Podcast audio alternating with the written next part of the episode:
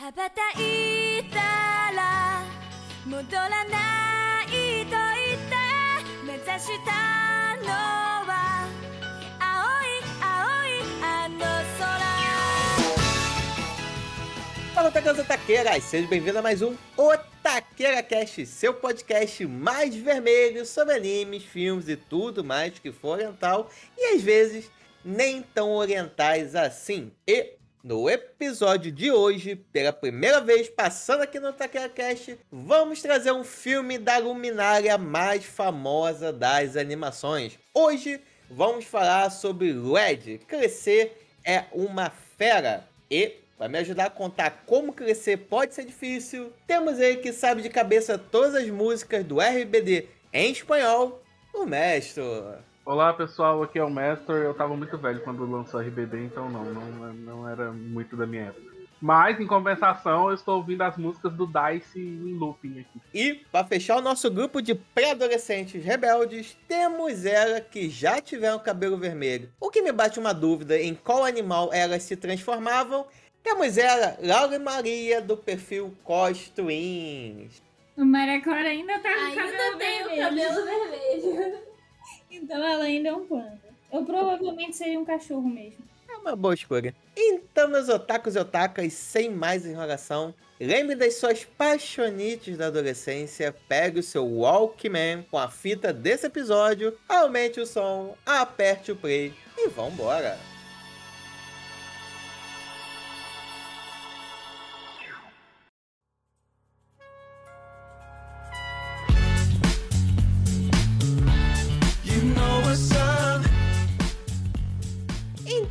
Meu povo, hoje, nossa, hoje eu devo dizer que eu estou muito feliz. Que finalmente conseguimos achar aquela desculpa perfeita, pelo menos aquela. Pra desculpa pra gente, pra ter uma, um motivo pra gravar sobre um filme da Pixar aqui. Porque Red, pelo menos a personagem principal, ela é asiática, ou meio asiática, então aí temos algum motivo pra poder falar sobre ela. Mas, aproveitando aqui que estão falando da Pixar, né? Vamos falar desse filme da Pixar, Red. Acredito que todo mundo aqui seja um fã da Pixar, né? Ou com certeza cresceu assistindo os filmes, né? E eu queria comentar com vocês e, e conversar o seguinte: a Pixar, ela começou muito sendo criando histórias totalmente lúdicas, do tipo, ah, Toy Story, Vida de Inseto, o do robozinho que agora eu esqueci o nome, o Ori, isso. Que era o robôs. Ma- não, mas robôs não é, não é da Pixar. você é da DreamWorks. Eu sei que é. Essa, essa foi a piada. Mas uma coisa que eu vim notando que dos últimos filmes assim da Pixar, ela tem trocado um pouco, ela tem feito uma mistura maior entre essa parte lúdica, mas com foco maior nos humanos, né? Eu notei assim que pelo menos desde o Luca, por mais que você ainda tenha uma parte fantástica, né? Igual aqui no Red também tem a parte da transformação, o foco maior tá muito mais nos personagens humanos. Vocês também notaram isso ou vocês acham que é só viagem da minha cabeça? Não sei, assim, ela também não é bem humana, né? Ela é meio humana, meio panda. Mas o, o filme, ele trabalha bem essa relação, né? Ele- eu acho que, pra mim, ele é muito parecido com Valente em muitos sentidos, porque ele busca trabalhar mais essa relação entre mãe e filha. Ah, achei que é porque ela é ruiva. Pois é. Mas eu acho ele bem legal, assim. Realmente, ele tenta. Ele é uma história muito pessoal da, da diretora, né? Então ele tenta trabalhar mais esse. É uma historinha mais humana mesmo. Não tem tanta fantasia. Inclusive, ela é tão humana que às vezes dá raiva. Eu não queria ver esse filme. E a Laura me fez ver aí no início. Eu fiquei tipo, cara, não, é, é irritante demais. Ela e as amigas dela, adolescentes, eu fiquei tipo, eu não acredito que eu fazia isso quando eu era adolescente, gente. Isso tá demais. Ah, vai fazer. Se acostuma e fica até bonitinho, mas no início é irritante. A gente não gostava de adolescente nem quando a gente era adolescente. É, pô, imagine agora. Pô, eu também não gosto de adolescente também não, gente. Cara, já tem tanto tempo que eu já fui adolescente que às vezes eu nem lembro mais dessa fase. Eu falo, pô, já foi assim? Não, é possível. Não podia ser tão idiota dessa maneira, não. Mas e você, mestrão? Você também é um fã, assim, da Pixar? Já acompanhou de cabo a rabo todos os filmes? Todos não, porque eu não vi Luca. Mas tirando Luca, eu eh, praticamente vi todos, sim. Ah, não, eu não vi o Oli. Não vi Luca e o Oli. O Oli. Quem não viu o Oli? Eu. Clássico. Pois é, o Oli ainda não assisti. O único, os únicos que eu não vi foi, foram o Oli. Meu favorito é de longe, disparado, procurando Nemo. Eu gostei muito do Dois Irmãos, que lançou recentemente. Foi, virou um dos meus favoritos. É bom também. Eu só, tipo assim, se eu fosse o presidente da eu ia cancelar as continuações. Só isso. Que- É, ninguém aguenta mais Toy Story. Eu já tô de saco cheio de Toy Story. No 3 eu já tava tipo, pelo amor de Deus, acaba com esses brinquedos. Pois é, o 3 ainda foi lindo. Pra mim foi o melhor Toy Story de todos, foi os três. Mas o 4 foi disparado o pior Toy Story de todos. O 4 foi muito caça-níquel pra mim. brinquedos foram embora, largaram o Andy, cara. Deixa pra lá, acabou. Pois é, já era pra ter acabado. Pra mim tinha que ter terminado o 3, que foi uma obra-prima dos Toy Story, mas aí os caras não, vamos lançar o 4 e lançam. E ainda ganharam o Oscar, né? Isso que me deixou mais revoltado, Pois gente. é. Mas o Oscar é comprado, né? Então. É, eu acho que é mais demérito dos outros filmes do que mérito do Toy Story, porque não é possível. Mas enfim.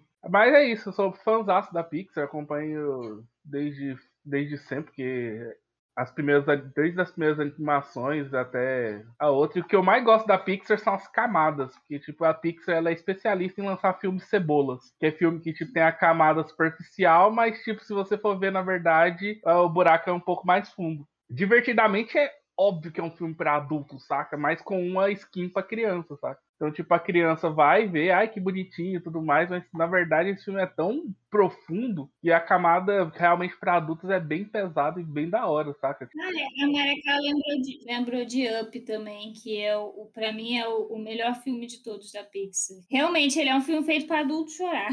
Meu pai viu Up 400 mil vezes e toda vez que está passando na televisão ele quer ver de novo e ele faz todo mundo sentar para assistir com ele porque ele adora esse filme. Então, assim, a Pixar realmente, ela, ela sabe fazer filme pra adulto mascarado de filme infantil. Então isso é fantástico, eu gosto bastante. Não tem como, cara. A Pixar é muito foda, cara. Até mesmo dentro da história dela, com algumas continuações questionáveis, tipo um carro 2 da vida, ela tem um histórico muito positivo de filme, né? Eu até citei essa questão, perguntei pra você essa questão da mudança, que pra mim ficou muito perceptível, né? Que boa parte do início da Pixar sempre foram personagens, eles dando vidas a personagens inanimados, né? Eu, eu até cheguei a fazer um mini cursinho assim gratuito, que é a Pixar de, de criatividade, e que meio que para eles se inspirarem para fazer esses filmes, eles sempre partiam de premissas muito loucas, do tipo, ah, o que que os bonecos fazem quando não tem nenhum humano por perto, né? Então, meio que essas coisas meio surtadas foram um motor de inspiração para muitos filmes da Pixar, né? E eu, eu notei muito essa questão dessa mudança, né? Que eles vão deixando de lado os personagens inanimados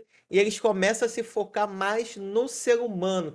Não consigo dizer, aí eu teria que fazer uma mini pesquisa, se no Divertidamente é quando eles começam a fazer essa transição. Por mais que os sentimentos sejam os personagens principais, né? Boa parte da animação é baseada nos sentimentos, né? Mas aí você já tem a camada do humano sendo muito bem posicionado, né? Up veio antes. É, só que sim, só que o Up ainda continua sendo mais fantástico. Qual, como assim? É porque, assim, o Divertidamente, por mais que o Fantástico. O Fantástico se passa dentro da cabeça da personagem, né? Mas é ainda uma história muito mundana que existe. O Luca também tem essa parte meio fantástica de se transformar em monstro, mas é uma história mundana ainda, né? Sendo que o Up não. O Up tem essas. São seres humanos como personagens principais, mas tem casa que voa ainda, levantar por balão, né? O padre do balão ficou triste. Mas eu, mas eu gosto de ver muito como que a Pixar consegue tá fazendo essa transição para focar mais no humano, né? E já que vocês também citaram os filmes favoritos, né? Essa é uma pergunta difícil.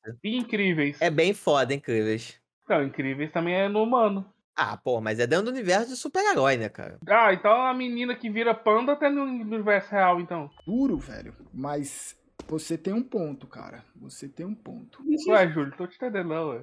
Você quer. Você tá falando, tipo, que divertidamente poderia ter existido no mundo real e qual outro? Essa questão do fantástico é pegando um universo onde pessoas têm superpoderes. É todo mundo, é, quase todo mundo ali tem essa liberdade poética. É é um mundo muito lúdico. No, até mesmo pegando o caso do Red, assim, todo mundo basicamente é ser humano e só tem esse detalhezinho mágico que tem. Então eu acho mais a história mais mundana do que nos outros casos, né? Não, isso porque a gente só viu uma cidade, ué. Tipo, se tem uma pessoa que vi- vira panda, provavelmente outras pessoas que viram outras coisas também, só que a gente não teve acesso a esse universo. Então pra mim é tão lúdico quanto Os Incríveis. É, pra mim, assim, tipo, no Up você só tem uma casa que voa, mas o resto é tudo, tipo, é um idoso que mora sozinho e tem o sonho de ir pro paraíso das cachoeiras e mostra muito ele com a esposa dele, a vida deles, e aí ele meio que adota o menininho. Acho que a única coisa de fantástica mesmo seria a casa voando até o paraíso das cachoeiras, mas ele pra mim é tipo um dos mais reais que tem. Não é um Carros da vida, inclusive. Vocês estavam falando de Carros aí, o Carros 2 a gente finge que não existe. Mas o 3, olha, eu quase chorei, é maravilhoso. Eu é amei bom. Carros 3. Inclusive, a Laura não queria ver porque ela viu o 2 e, tipo, o 2 a gente realmente finge que não existe. Eu fiz ela ver e, olha, é muito bom. Eu amo carros, sempre amei carros e o Carros 3, assim, tá empatadinho com 1. E eu devo admitir que Up faz muito tempo que eu não, que eu não vejo Up, então talvez eu precise ver. Estamos percebendo. Notamos. Mas a exceção ainda confirma a regra. Vou tentar transformar isso numa tese de mestrado pra jogar na cara de vocês que eu tava certo. Só pra poder fechar esse tópico aqui do, da Pixar, pra mim é muito difícil escolher o meu filme favorito da Pixar. Eu fico muito entre o Divertidamente, que eu acho muito, muito legal, Nossa, é o que eu menos gosto. Eu também. ou a trilogia Toy Story. Essa realmente. Não o contexto todo. Eu esqueço que o 4 existe, mas o 3 é bom. São os que eu menos gosto, pra ser sincera. Eu gosto muito de Up. A gente gosta demais de, de carros. Qual é o, o Dois Irmãos, eu gostei bastante. As pessoas falam muito mal de Valente, mas eu adoro Valente. E a gente não viu o Luca ainda. Luke é fofinho também. Não sei se dá pra chorar, mas é fofinho. O Valente, ele tem uma coisa pra mim que eu acho ele fantástico. Foi o trailer dele. Ainda era da época que eu assistia trailer, né? Então, tipo assim, o trailer de Valente é fantástico, porque não mostra porcaria nenhuma do filme, só mostra os 15 primeiros minutos do filme. Então, tipo assim, o plot de Valente, pelo trailer, você não fazia a mínima ideia. Eu achei isso genial. O que me impressiona muito no Valente é como as pessoas às vezes revisitam ele pra mostrar a, a técnica que foi usada, a questão do realismo, quando a Merida vai tacar a flecha, né? E você vê ela tendo um pequeno cortezinho na bochecha. É uma parada que na época eu não notei. Principalmente eles fazerem o cabelo da Merida, cara. Eles perderam anos só tentando fazer o cabelo dela. Porque até ela aparecer, o foco dela era o cabelo cacheado e não tinha nenhuma personagem nas animações 3D com cabelo cacheado, exatamente porque era uma coisa muito difícil de programar. Então eles passaram anos tentando mexer no programa para poder conseguir programar o cabelo dela e aí ela foi a primeira personagem no 3D que teve um cabelo cacheado assim realista mesmo. Tem que ser pioneiro, né, cara? Não, não tem jeito, né? Tem outro da Pixar que eu não assisti, que foi o Bom Dinossauro. É legal. O bom. Dinossauro a gente também não fala sobre ele. Ah, ele é, ele é tipo, ele é bem pra criancinha mesmo, ele é bonitinho, mas é rápido, é uma historinha simplesinha assim. Parece mais um desenhozinho, tipo, de criança do que um filme mesmo. Ele é, é só bonitinho. é só isso. Pois é, isso eu não vi. Mas acho que um dia teremos que fazer um, um episódio pra escolher o melhor filme da Pixar de todos os tempos. Acho que vai, daria uma boa porradaria. Impossível, você sabe, né? Só se cada um for defender o seu. Eu vou defender carros e muita gente odeia carro. Pois é, eu vou defender procurando mesmo. E eu vou defender divertidamente. Por isso que eu quero, quero briga, quero sangue. Quero a porradaria do entretenimento. Pra Mas decidir pera, sobre mas se as duas escolherem carro, já era, perdemos. E dançamos junto. É, esse nepotismo aí não pode rolar. A menos que a gente conte o voto das duas como um só. né? Vai ter que convidar uma só de novo. Depende, a outra irmã de vocês também é fã de carros? Clarice, eu acho que não. Ah, então. Mas assim, se você for considerar preferido, eu acho que não é o da Laura, carros. Eu, eu gosto muito de Up. Eu- é, é muito difícil escolher um preferido. Eu, eu gosto muito de Up, eu gosto muito de Dois Irmãos. Mas é bem pessoal mesmo. Eu acho que eu gosto mais de procurando Nemo, porque eu sou pai também, né? Então é meio tenso. Apesar que eu já gostava dele antes de ser pai. Então... Mas eu sempre quis ser pai. Ah, não sei. É isso aí. Meu favorito procurando Nemo. You want it? I want it. You want it?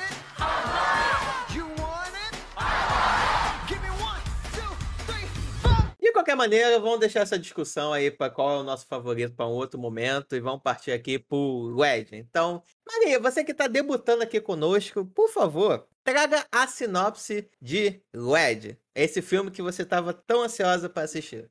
Então, Red fala da história da Mei Mei, Meilin, com as amigas dela. Basicamente, é a história de uma adolescente que quer muito, muito, muito ir pra um show de uma banda, como se fosse uma banda de K-pop. Eu diria que é mais um United. United Não, não, United. que é a, a banda dos adolescentes hoje em dia, que é um NSYNC, um É. Backstreet Boys do momento. Então, ela e as amigas dela querem muito ir pra esse, esse show. E aí, o que que acontece no, no, no planejamento delas pra esse show? A Meilin fica menstruada pela primeira vez e ela descobre que na família dela, que é uma família tradicional chinesa, eles têm um templo, que ela vira um panda por causa disso. E ela tem que tirar o panda dela. Só que qual o problema? O dia que eles fazem o ritual pra tirar o panda é o dia do show.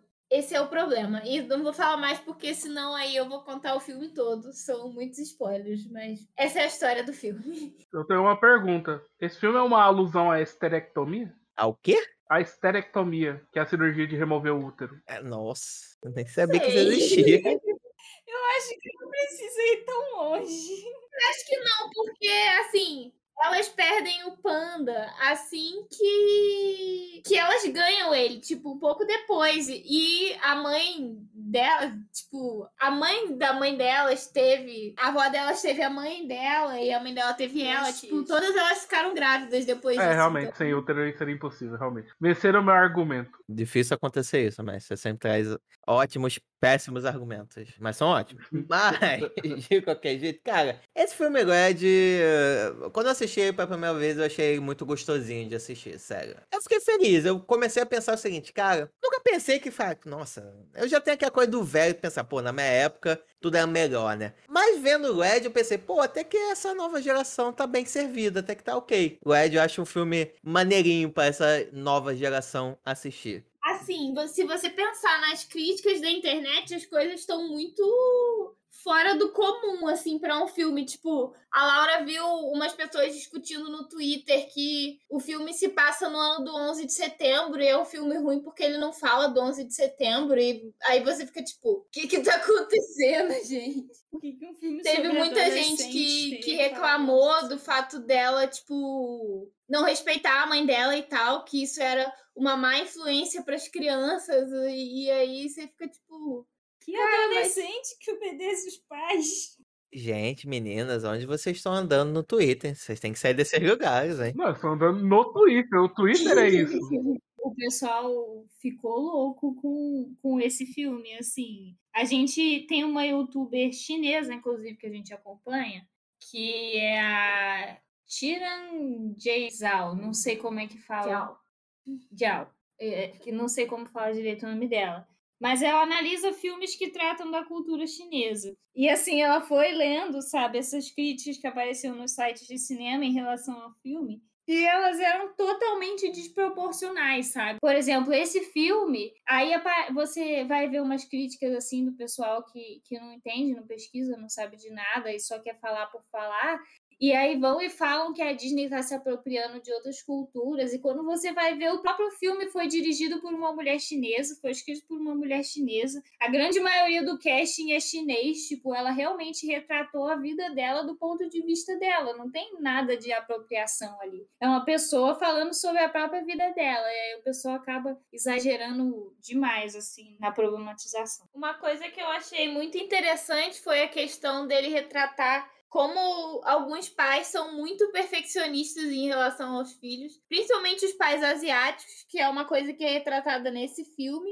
É retratada no Através da Lua também, que é um filme, uma animação chinesa que tem na Netflix. E que é uma coisa que, assim, se você já conviveu com uma criança asiática na escola, que a gente convivia, com uma amiga nossa, eu não vou citar o nome dela aqui, mas. Enfim, é, eles têm muito essa coisa tradicional de querer que os filhos sejam os melhores o tempo inteiro e exigir muito das crianças. Tipo, você botar. A nossa amiga ela fazia piano, ginástica, balé, é, violino, natação. A criança ela não tinha vida, ela praticamente era da escola pro curso, pro outro curso, pro outro curso. E é engraçado que o filme retrata isso. Como a mãe dela é muito perfeccionista em relação a ela, e ela começa, quando ela começa a se prender a outras coisas, coisas de adolescência, como o, a fanfic que ela faz lá com o outro menino e o o- a, a ela com as amigas dela querendo ir no show e tudo, que a mãe dela não consegue aceitar isso, não consegue aceitar que ela não tá sendo mais a filha perfeita, que ela tirou uma nota baixa. É uma coisa que a gente vê muito fala- quando a gente vê pro-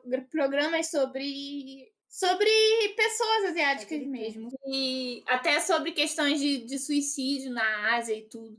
Que eles têm essa cobrança muito grande em cima das crianças, dos adolescentes é uma coisa muito cultural, né? Você tem que ser o melhor o tempo inteiro. E a briga é, é muito cruel entre as próprias crianças. É isso, assim, o filme, por ele ser um filme feito por uma mulher chinesa, dirigido por ela, com a maioria das, das atrizes também asiáticas, o casting todo, o, a equipe de produção e tudo, ele retrata aspectos que são muito culturais e que às vezes as pessoas daqui do Ocidente veem de uma forma errada, assim, porque eles não estão acostumados realmente a conviverem com outras culturas, principalmente nos Estados Unidos, que eles acham que eles são o centro do mundo e que todas as outras culturas estão erradas, assim. Mas uma curiosidade é que a diretora, a Domi Shi, ela, ela já tinha dirigido, ela começou dirigindo um curta na Disney, que é o Bao. Não sei se vocês chegaram a ver. O menino bolinho? É o do Bolinho. Ah, que, que ele é um curta sobre uma família chinesa e só que é uma mãe e um filho. E aí as pessoas gostaram muito assim, o curta, ele fez muito sucesso, ele ganhou vários prêmios. E aí, como ele ganhou vários prêmios, as pessoas foram perguntar, tipo, ah, por que, que você, você já escreveu uma história sobre uma mãe e um filho, por que, que você não faz uma sobre a relação entre uma mãe chinesa e a filha dela? E aí ela falou, ah, para eu fazer um, um filme sobre uma mãe e uma filha, não poderia ser um curta, eu teria que fazer um longa-metragem inteiro. E aí a Disney deu para ela essa oportunidade de fazer um filme que retrata muito da, da vivência dela mesmo, da infância dela com a família dela chinesa. Com Bao eu aprendi o que significa síndrome do ninho vazio. Esse eu preciso assistir, eu já ouvi falar desse curta, mas nunca parei pra ver. Você não viu Incríveis 2 no cinema, não? Não, Ah, então tá explicado. Se não me engano, ele passou antes de Incríveis 2 no Eu acho que foi antes dos incríveis. Inclusive, tem uma curiosidade interessante sobre o, o Red.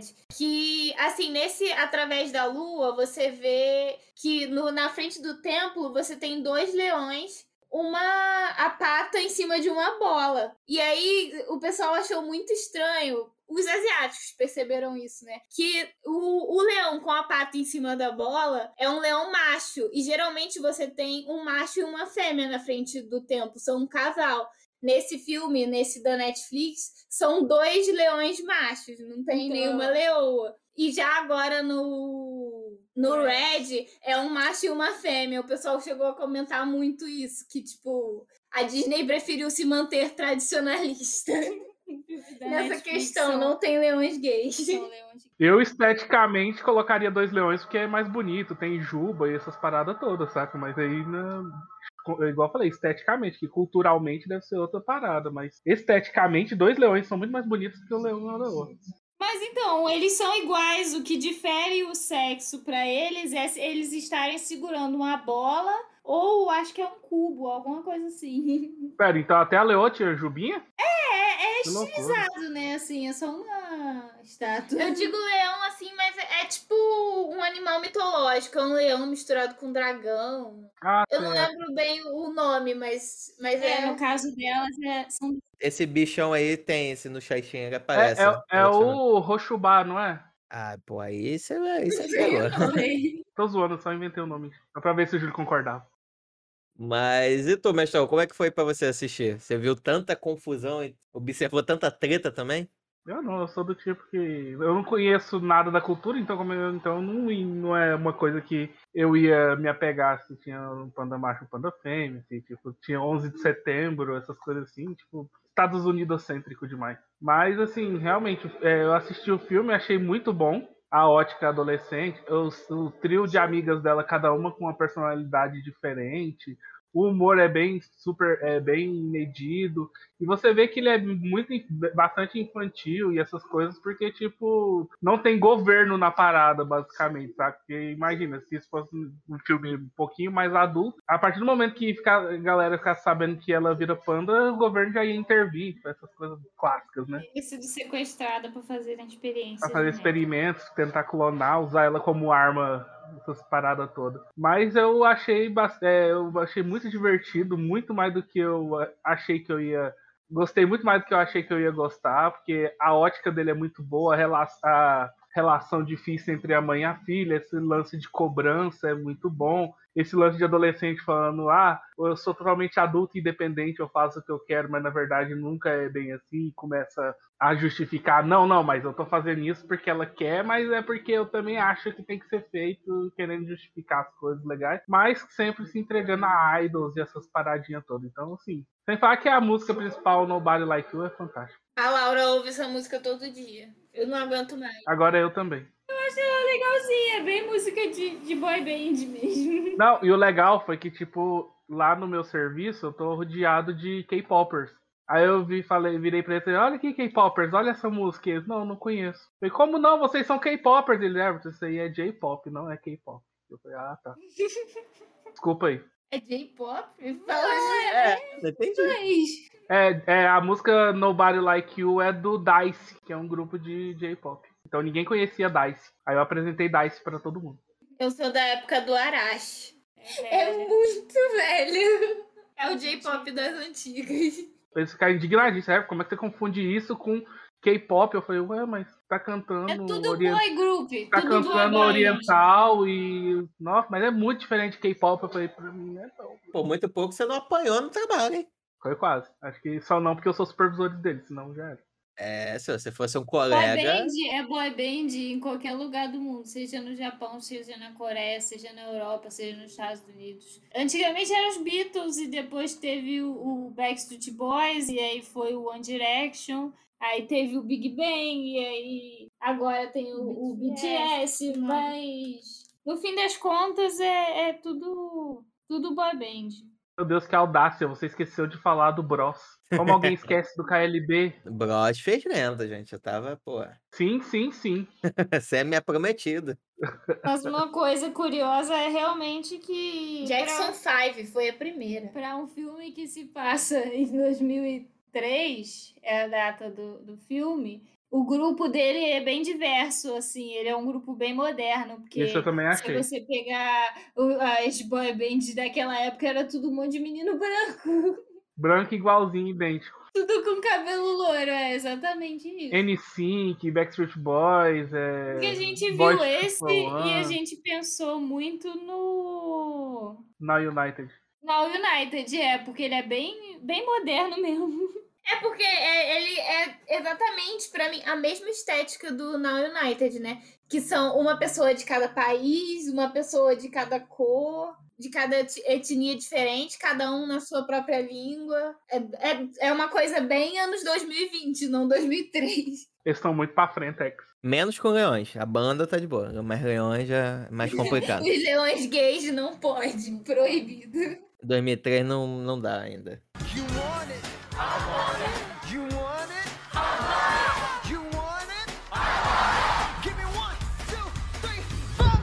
Assim, falando um pouquinho mais assim do, da personagem principal, né, da Meirin, vocês comentaram dessa, dessa relação que teve com os pais, né? Que era melhor, que ela tinha com a mãe, né? Que o pai dela era bem banana, só no final que ele vai ter algum protagonismo. Ai, eu adoro o pai Ele é- o dela. pai dela é É maravilhoso. o melhor personagem. Ele é só um bobão. Teve uma cena muito Ele é um pai. É isso. Ele é incrível. Vocês chegaram a ver a cena pós-crédito? Eu não lembro, mas vai. A cena pós-crédito é tipo ela procurando o, o Discman lá com o CD do da banda e tá o pai dela trancado no porão ouvindo uma musiquinha e cantando Nobody Like You. Usando os acessórios. muito bom. O pai dela, ele, ele é maravilhoso, assim, ele é muito bobão mesmo. É, teve até um, um cortezinho que eu vi muito engraçado, que é da cena que ela vai tentar fugir pra festa, e aí a mãe dela fez o jantar lá e tudo, e aí ela fala, tipo, você não prefere ficar aqui jantando com meu pai? Aí ele fica lá no cantinho, assim, olhando, aí a mãe dela não e vai embora.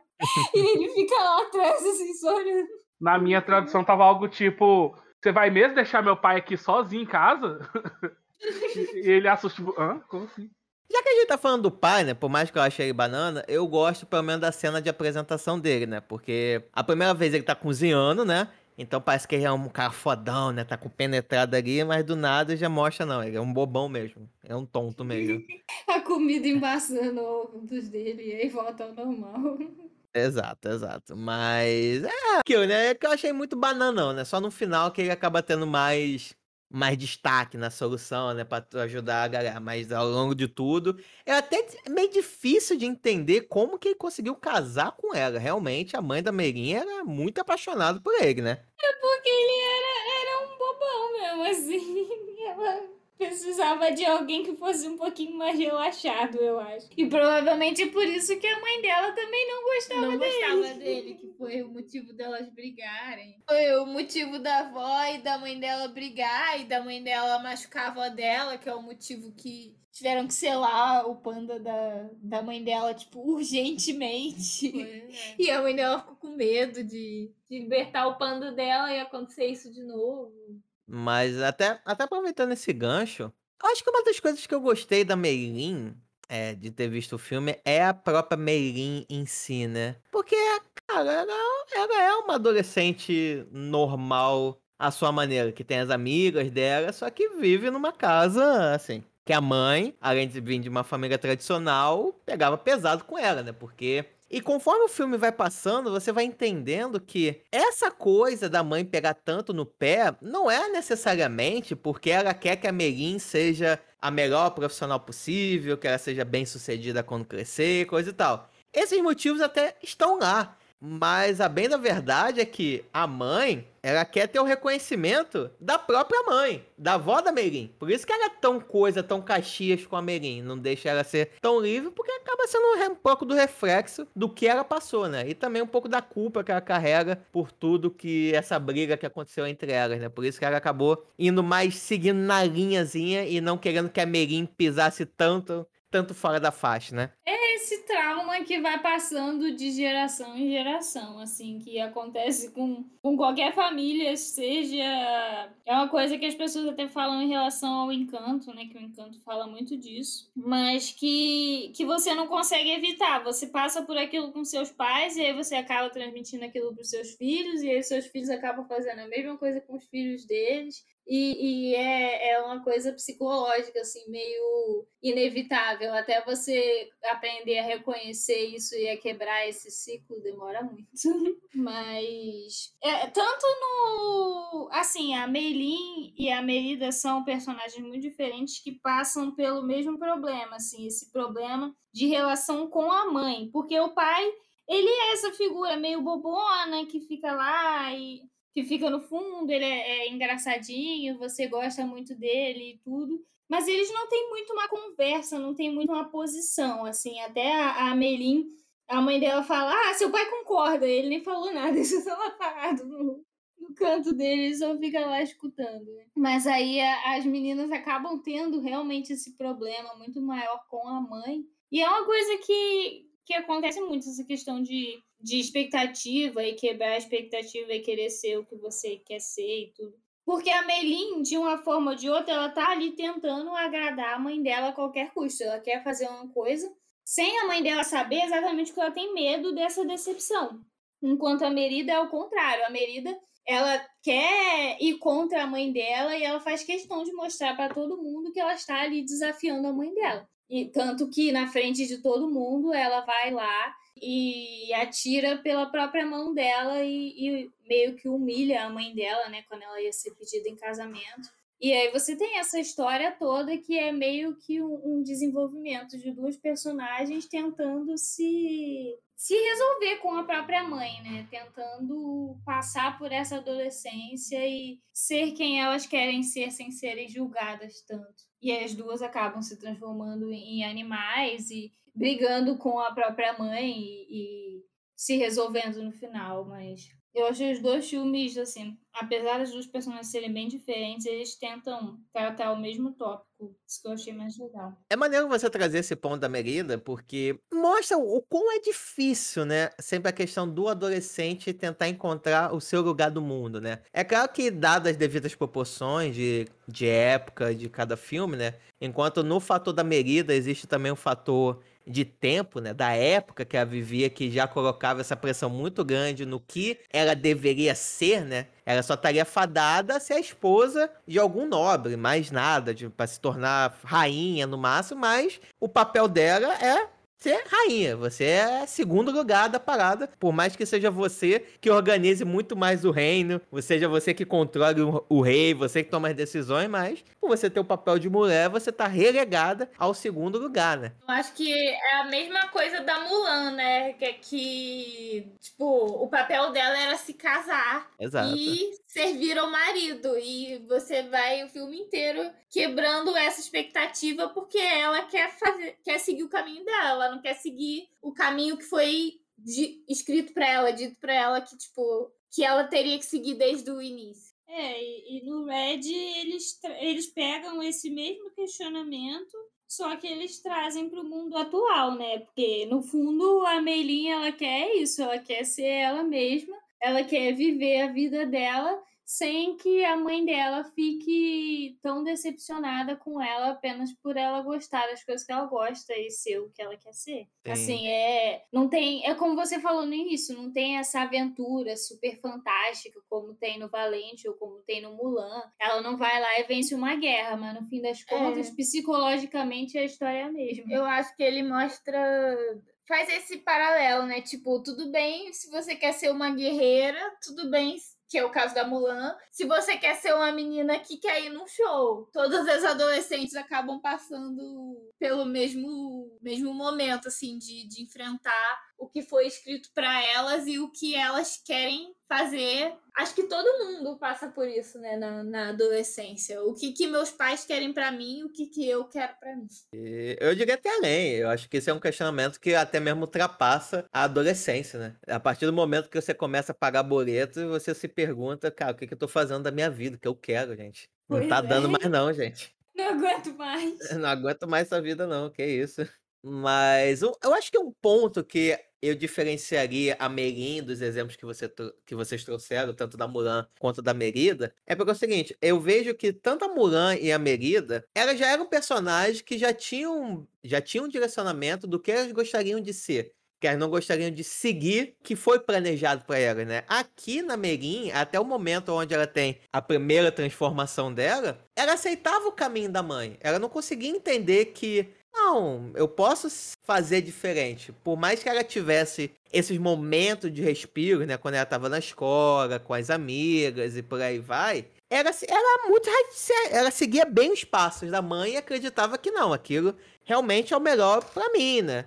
Só depois que ela se transforma que ela vai se questionar sobre isso. Fala, cara, qual o problema de eu gostar dessa banda? Não tem nada a ver. De uma certa forma, o panda é meio que uma metáfora para essa adolescência dela, né? Para finalmente ela começar a se questionar o que, é, é, o que, que ela quer ser, o que, que ela quer fazer. Ele traz essa liberdade para ela, mesmo que seja escondido da mãe dela, que a mãe dela não sabe que ela tá virando panda e ela continua escondendo da mãe dela. Mas o panda é o que faz ela ser livre de verdade. Tanto que no final ela é a primeira pessoa em várias e várias e várias gerações que decide manter ele. Assim, ele é um. Ele simboliza muito essa quebra dela, né? Com as expectativas de toda a família dela, tudo que todo mundo queria pra ela e o que ela decide pra ela mesma. Por isso que eu gostei tanto da Meguinho dessa, porque ela é muito identificável. Eu tenho certeza que uma pessoa, uma menina, né, que tá nessa fase ou que passou pela adolescência, eu acho que é muito fácil identificar com isso, né? Até mesmo eu que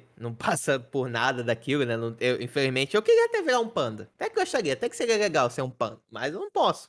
Mas eu consegui comprar bastante o barulho da Merin de entender, porra, cara, é legal. Eu gosto como essa diretora aborda essas questões sem parecer aborrecente, que eu acho que é a parada. Que normalmente quando você vê um filme que tenta retratar isso, é muito aborrecido, entendeu? É muito jovem que, ai meu Deus, o mundo não me entende, e não sei o que, como eu sofro, nem nananã, nananã, e a pessoa nem arruma a própria cama, porra. É, então eu gostei como é abordada a Merin de ser uma pessoa totalmente incrível, de você conseguir se identificar facilmente com os dilemas dela e até mesmo ter passado por que ela passou, ter que bater de frente com os próprios pais, ter que começar a conquistar o seu próprio espaço, o seu caminho que você quer trilhar. Então, cara, a Merin é uma boa personagem. Toda adolescente, assim, muito influenciável. Incomodou um pouquinho no, no filme a parte que elas começam a vender a imagem dela pra poder ganhar dinheiro pra, pra ir no show. Tipo, eu sei que é uma coisa que a- talvez adolescentes fariam, mas ainda assim, achei meio demais. Foi demais pra mim. Ganhar dinheiro de, de outros adolescentes. Ah, isso é, se chama empreendedorismo. ah, não. Vai falar que se a Aura se transformasse em panda ou a Maria, vocês não iam esperar isso comercialmente. Eu acho que a gente teria era fugir de casa. Pois é. Teria ido viver na floresta. You want it? I want it. You want it? I want it. You want it?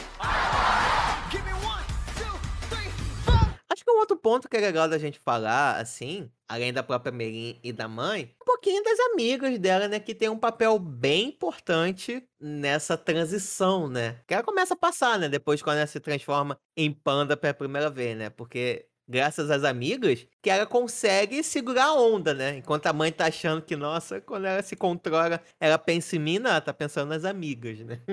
É, assim, essa é uma parte que eu vi que o pessoal falou muito, o pessoal gostou muito e tal. Mas pra mim e pra Maria Clara, assim, a gente não, não conseguiu se identificar tanto porque a gente não tinha esse grupo de amigas, assim, quando a gente tinha essa idade. Então, pra gente não. Foi mais difícil, assim. Eu acho que a maioria das garotas que a gente conheceu nessa idade, elas não eram, assim, tão amigáveis e tão tão gentis. Mas é uma parte muito bonitinha, assim. Eu acho que isso é mais fácil de você se identificar depois que você vira adulto, que você começa a escolher suas amizades com um pouco mais de cautela do que quando você é, é, é Não é simplesmente alguém que foi jogado junto com você dentro da, da Da sala de aula. Mas é aquilo, né? É a vivência da, da diretora. Eu vi muita gente que se identificou, que achou essa parte maravilhosa e tudo. Pra mim é uma coisa que, na minha vivência, faria mais sentido quando eu, eu tava no ensino médio do que quando eu era criança, que todo mundo simplesmente gostava de todo mundo e convivia com todo mundo. Se fosse pra dizer qual é a parte mais irreal do filme, né, não é ela se transformar em panda, né? É crianças não fazerem bullying umas com as outras, né? É a parte mais irreal. Mais difícil de acreditar. Ah, vai falar que ninguém faz um bullyingzinho, só aquele garoto fazia bullying. Só aquele Ah, menino chato, insuportável. Outra coisa, elas viraram amiga dele no final, assim, do nada. Tipo, o menino fez bullying com elas a vida inteira. Chega no final, ele gosta da mesma coisa que elas. Nossa, melhores amigos. Isso eu não entendi. Ah, gente, é, é o amor do J-pop, né? É o amor pelo Fortals que faz isso, né, cara? Pois é, só se for. Ah, não sei, eu gostei do menino. Pra mim, tipo, ele é só um menino de, de 12 anos, igual a todos os meninos de 12 anos. Ele só queria chamar atenção. E, tipo, to- todo menino acho que é assim, um pouco. Não, e vamos ser sinceros, aí vem uma dúvida que eu tenho no filme desse garoto aí. Se a gente lembrar, a primeira aparição que esse garoto tem é a Meirin atrapalhando o garoto a jogar basquete e zunindo com a bola dele. E aí, cara, é, é- você, você. Todo mundo acha que a coisa é unilateral, que é ele que é o irritante. Não, cara, elas também são. Todos eles são. Então, é essa a minha dúvida, porque desse pobre rapaz, só porque ele é rico, sofre bullying por ser rico e tal, tem uma vida muito sofrida. O pessoal fica fazendo bullying com o menino por causa disso. Fica atacando a bola dele longe, falando, ah, compra, seus pais têm dinheiro, porra. Então aqui eu quero defender o garoto publicamente. Mas eu realmente fiquei em dúvida nisso, se, cara, realmente, ele sempre fez bullying com a Merin e as meninas? Ou a partir desse momento que ele começa a implicar mais com elas? Ou às vezes, cara, é porque criança e adolescente é- são fodas de entender. né? Adolescente é uma merda. É verdade. É... Não sei por que que deveríamos virar adolescente. Cada história que a gente presenciou na escola, assim. Eu acho que até por isso que o filme é muito real. Porque eu acho que tudo ali vai Por isso que ele é meio irritante às vezes, porque, tipo, você acaba se identificando com muita coisa ali que você não queria admitir, mas acontecia. Dá uns Acontece com todo gatilhos, você lembra daquelas merdas assim que aconteceram? Tu fala, é. Adolescente é uma merda. Ainda bem que eu não sou mais. E vem também aquela coisa do tipo, caraca, depois de crescido, né, virado burro velho, né, você pensa, porra, por que que eu não fiz isso naquela época? E você fica torcendo, vai, Merim, vai, faz isso, cacete. Não sofre cagada, não. Outra coisinha, outro ponto que vale a pena a gente falar aqui um pouco, é a própria transformação da Meilin, né, quando ela começa a- a abraçar, né, esse panda interior que ela tem, né? E começa a ver pontos positivos, né? O que antes era, sei lá, um peso, uma maldição, basicamente, passa a se tornar a grande força dela, né? Eu achei muito interessante essa parada como ele retrata como todo mundo da família dela via o panda vermelho como uma maldição, mas na verdade não, só foi uma coisa que elas tiveram que abrir mão, não porque necessariamente elas queriam, mas foi uma tradição, mais ou menos. O filme fala muito sobre tradição. É uma coisa que a gente viu até essa youtuber chinesa falando. Que, assim, o filme dá a entender que elas tiveram que abrir mão do panda a partir do momento que elas vieram morar no Ocidente, porque, até como eu comentei, é uma coisa que é, aceita, é mais aceita na cultura de lá, em outras culturas, mas chega aqui e se torna essa maldição, porque você começa a precisar se encaixar, precisar a, a se adaptar, né, ao outro ambiente, ao que as outras pessoas de outras culturas pensam. E ela é, é um símbolo de como a nova geração dessas pessoas que que tem dupla nacionalidade, que vem de outros lugares para a América ou para qualquer outro país, estão começando a realmente aceitar e ao invés de tentar camuflar os aspectos da cultura deles para serem mais aceitos, eles estão começando a mostrar isso. Não, eu sou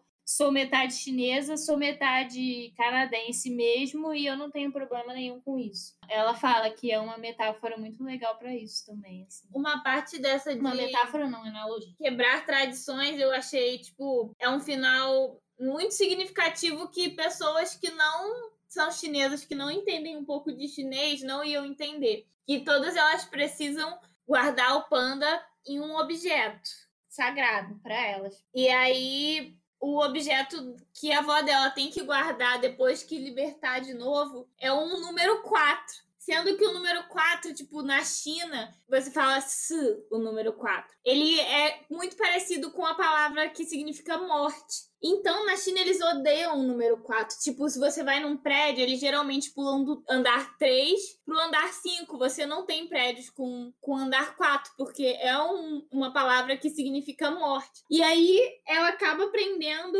o panda da avó dela no número 4. A avó dela não vai poder se livrar disso. É uma coisa que ela vai ter que ficar com isso pro resto da vida. É É uma parte do filme, assim, que é interessante se você parar pra pensar, porque, assim, é, é uma coisa que, que tava na mente dela, tipo, não vou usar o número 4, nunca vou ter nada com o número 4, que agora ela vai ter que simplesmente aceitar e viver com isso. Eu acho que toda, toda a história do filme acaba passando um pouco por isso, sabe? De, tipo, ter que aceitar coisas que você não aceitava antes e viver com isso. E até que fica uma dica boa, né? Se um dia você for morar no Japão e precisar alugar alguma coisa, provavelmente apartamentos com o número 4 no nome deve Na ser bem China. baratos. Na É na China. China, né? Isso que o filme traz é bem legal, né? Principalmente quando você pega o princípio da história, né? A primeira descendente deles que adquiriu esse poder do panda, né? Antes que era uma coisa dentro da cultura local, foi um poder que eles ganharam para se defender, né? Que era uma coisa de poder, de força, né?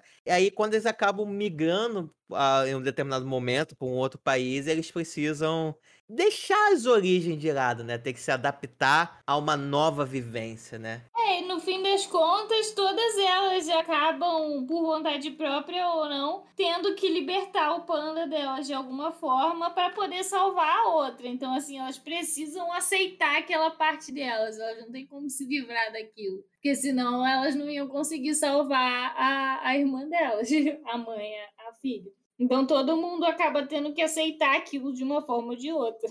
E eu acho que também tem aquilo, né? Como o filme faz uma grande analogia, essa transformação do panda ao ato da primeira menstruação, desse descobrimento da. Essa transição, né? Quando você passa a ser uma menina e começa, vai se tornando uma mulher, né? Elas abriram mão daquilo no passado, né? Já não fazia mais tanto sentido, talvez, elas continuarem sendo panda, né? Mas o que eu gostei é que pelo menos elas tiveram uma última chance de se transformar em panda mais uma vez e não sentirem medo daquilo, usar isso mais uma vez como um força, né? Como um poder delas. Uma segunda chance de, de escolher se elas iam, se elas queriam ficar com aquilo ou não. Todas elas escolheram se livrar, mas assim, elas É puderam. escolha. É, depois de adultas, pensar. Elas, inicialmente, assim como a Meirinha, elas foram forçadas a fazer isso. Na Uhum. segunda vez, elas realmente podem escolher ou não.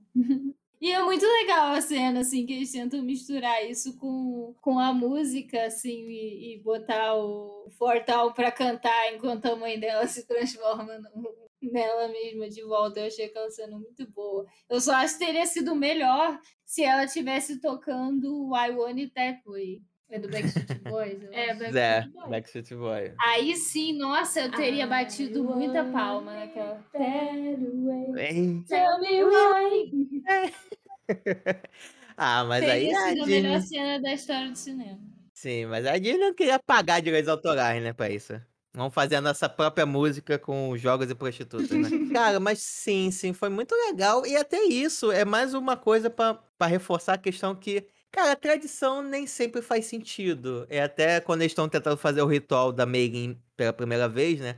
Aquele coroinha fala, né? Ah, é, é por causa da sua avó, era mais tradicional. Eu já gosto de outra música aqui. E no final, a música que liberta a mãe dela é aquela que ela mais odiava. Sendo que a parada de tudo era, cara, não importa se você tá entoando um cântico chinês antigo ou uma música popzinha. O importante é você cantar aquilo de coração. Pois é, assim, eu, eu até lembrei de uma cena que eu vi essa semana agora. Eu vi, assim, no, no Instagram que era do, do Kimetsu. Que o, o irmão do Rengoku tá falando que ele, ele é o primeiro, a primeira pessoa da família deles que não conseguiu aprender o, as coisas pra ser Hashira e que não conseguiu fazer a espada dele mudar de cor.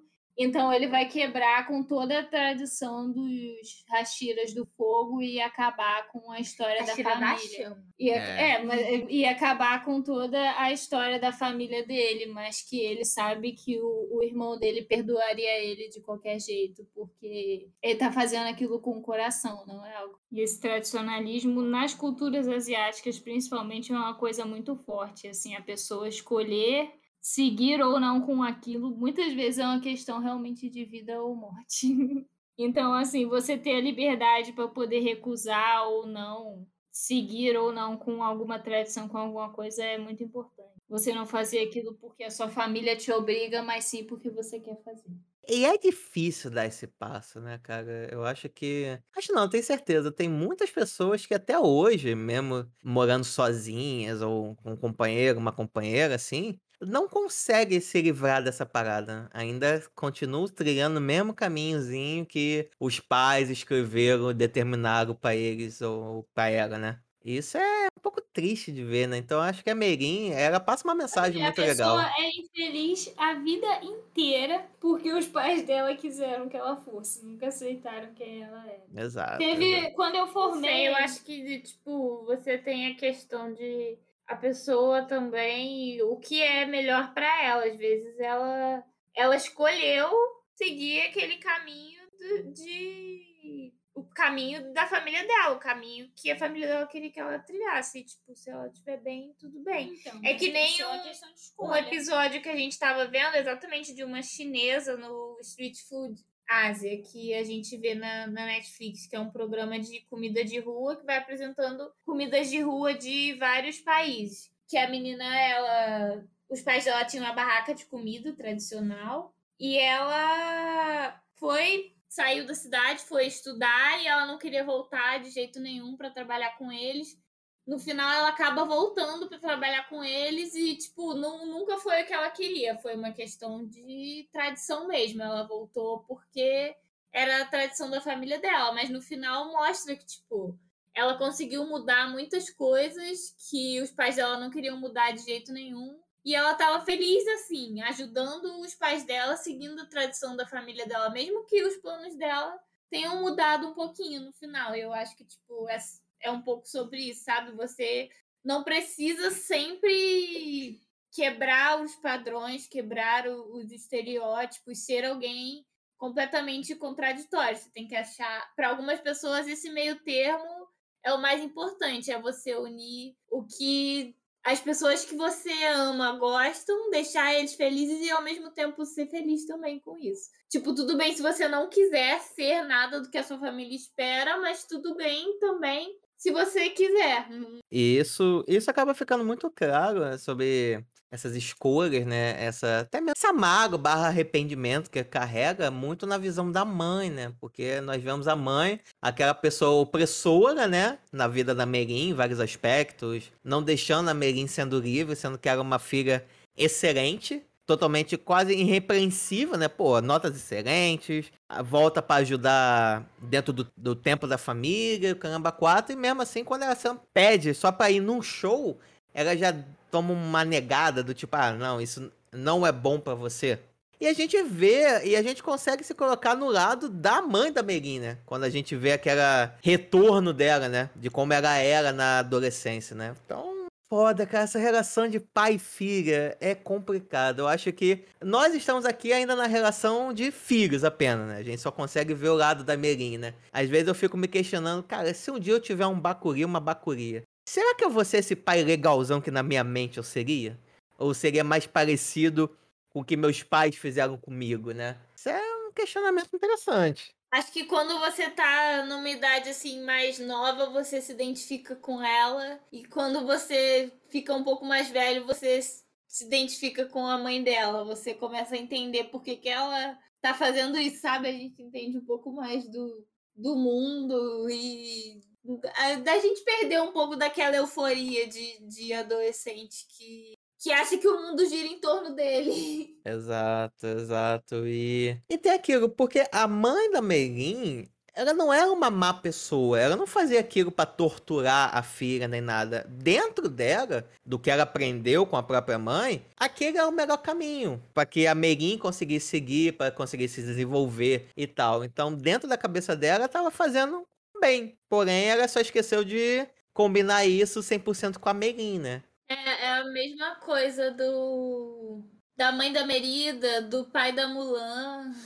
Você vê lá que eles viveram numa época diferente e eles tinham noções diferentes, mas no fim das contas eles só queriam que os filhos deles ficassem bem.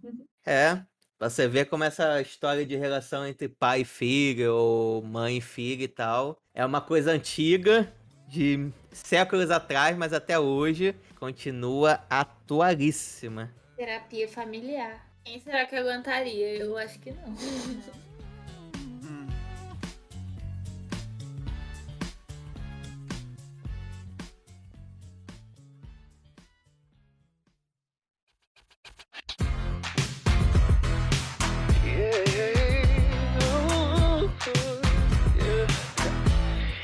Never met nobody like you. Had friends and I've had buddies. It's true, but they don't turn my tummy the way you do.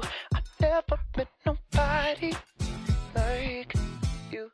Então, meu povo, estamos chegando ao fim de mais um outro Taquera Cast, mas antes disso, chegar aqui no nosso momento das nossas considerações finais, começando com Era Maria. Você que finalmente conseguimos reunir 100% do Cost Wins. E digo aqui para deixar bem claro, culpe a sua irmã por causa disso, que desde a última gravação eu tinha te convidado. E ainda quase que eu não apareço hoje, porque ela me avisou agora. Ainda bem que eu já tinha visto o filme, porque ela esqueceu de me avisar de novo. Eu tenho perda de memória recente. É de família, eu acho. Maria, depois eu preciso pegar o seu contato, mas antes disso, por favor, traga pra gente as suas considerações finais sobre o filme Red. Pra você, foi legal ter assistido, você se identificou bastante com a Merin e você que gostaria de também ter o poder de se transformar num panda vermelho? Então, eu não gostei muito das personagens, porque pra mim elas são, como eu disse, adolescentes irritantes, assim. Mas o filme é legalzinho, é bonitinho. Esse é meu minha consideração final sobre o filme, assim. Veria de novo? Talvez. Assim, tem nada pra fazer, nada. Mas aí, eu não sei, eu sou mais fã de animação tradicional, então provavelmente eu não veria ele. Eu escolheria um filme com animação tradicional pra assistir. Mas, assim, recomendo. Assistam, tirem suas próprias conclusões. Maria Clara do passado tradicionalista. É um pouquinho. Rejeita a assim. modernidade. Não sou fã de 3D, não, pra mim não, me emociona, não funciona tão bem. Mas assistam se vocês querem se irritar com um adolescente. A gente tem uma prima adolescente, ela é bem a, a, a Meilin Meilin, e as amigas dela. É, a gente convive com ela, então assim. a gente sabe como é. Por isso que a gente se irrita um pouco mais do que o normal. Mas é coisa de adolescente, assim. Em qualquer época, adolescente é igual. Eles estão se descobrindo, estão aprendendo o que, que eles podem fazer de certo e de errado. Beleza. Depois manda esse episódio pra sua prima, eu gostaria de saber a opinião dela nesse trechinho final. Sei se ela teria paciência pra ouvir. É, ela gosta do Now United. Tá bom, né? Mas show! E você, Laurinha, o que, que você achou do filme Red? Também concorda com a sua irmã? É, eu, eu concordo, assim, eu, eu vi duas vezes. Eu vi uma vez com meu namorado, uma vez com a Maria Clara. E nas duas, assim, o início, pra mim, é extremamente irritante. Exatamente por ele ser muito real, assim. Você consegue enxergar adolescente naquela situação. E A parte delas atrás do vidro espiando outro garoto, cara. o garoto do cabelo liso bonito. Isso, isso com certeza aconteceu né, na, na nossa adolescência, mas coisa que a gente prefere deixar no passado e, tipo, não rever, sabe? Mas Uhum, o filme é muito legal, ele é, é bonitinho, assim, ele tem umas escolhas estilísticas bem interessantes. E o principal é isso, né? Que ele é feito por uma chinesa, com uma equipe chinesa, com pessoas. A menina que dubla a Priya, por exemplo, ela é. Ela é indiana, indiana ou descendente. A menina que dubla a Abby, que é coreana, também é coreana. Então, assim, ele foi construído por pessoas que realmente sabiam do que estavam falando. Então, Ele tentou ser co- 100% politicamente correto pra não gerar no Twitter, mas adivinha? Ele gerou treta no Twitter das pessoas desocupadas. Mas ele é um filme mu- muito bonitinho, ele fala de coisas legais, ele é muito identificável, assim. Qualquer um pode ver ali e se sentir em algum dos personagens em algum momento. Então, eu acho ele muito legal, assim. Não sei se eu veria de novo, talvez assim, se eu tiver nada para fazer, se eu quiser mostrar ele para alguém, como eu quis mostrar para Maria Clara, porque ela estuda mandarim, ela gosta muito de cultura chinesa, por isso que eu queria que ela visse. Mas ele é legal. Eu acho que as pessoas têm que ver, assim. Ele é, é, é bonitinho, assim como o Valente. Eu vi muita gente discutindo, né, falando que ele é muito melhor do que Valente e tudo, mas eu acho que são filmes diferentes para o público diferente pessoa, como sempre, tem que ver e tirar suas conclusões. Mas é uma boa história sobre mãe e filho. Bom, cara, o filme Red, eu, assim, eu achei muito bonitinho, realmente. Eu me identifiquei em vários momentos com a Meguinha, eu achei a trama. Eu acho que um diferencial desse filme é por ser uma trama tão mundana, tão simples, do tipo, um grupo de amigas tentando juntar dinheiro pra ir num show onde a mãe de uma delas não deixa, ela precisa se ir escondida. Só que ao, no meio de uma trama tão simplesinha, você tem um ritual de despandificação de uma pessoa. Eles conseguiram misturar essa, esses dois temas, assim, é bem interessante, bem, bem interessante mesmo. Eu curti bastante, porém, eu acho que tem outros filmes, eu acho que um outro filme que eu gosto mais com essa mesma temática é A Família Mitchell,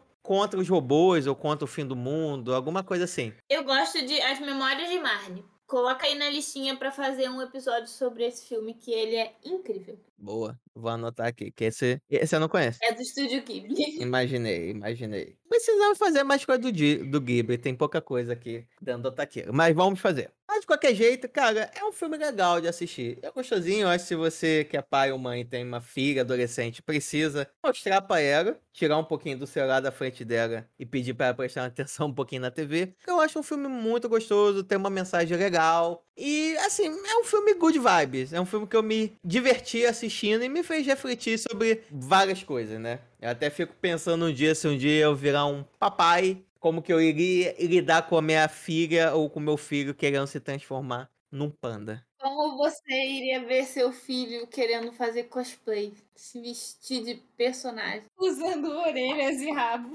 Não, até essa parte seria legal. Eu teria medo se meu filho resolvesse virar um Furg. Aí eu teria medo. Aí eu teria muito medo.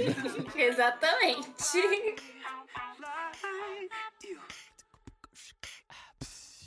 You never on my mind, oh my, oh my.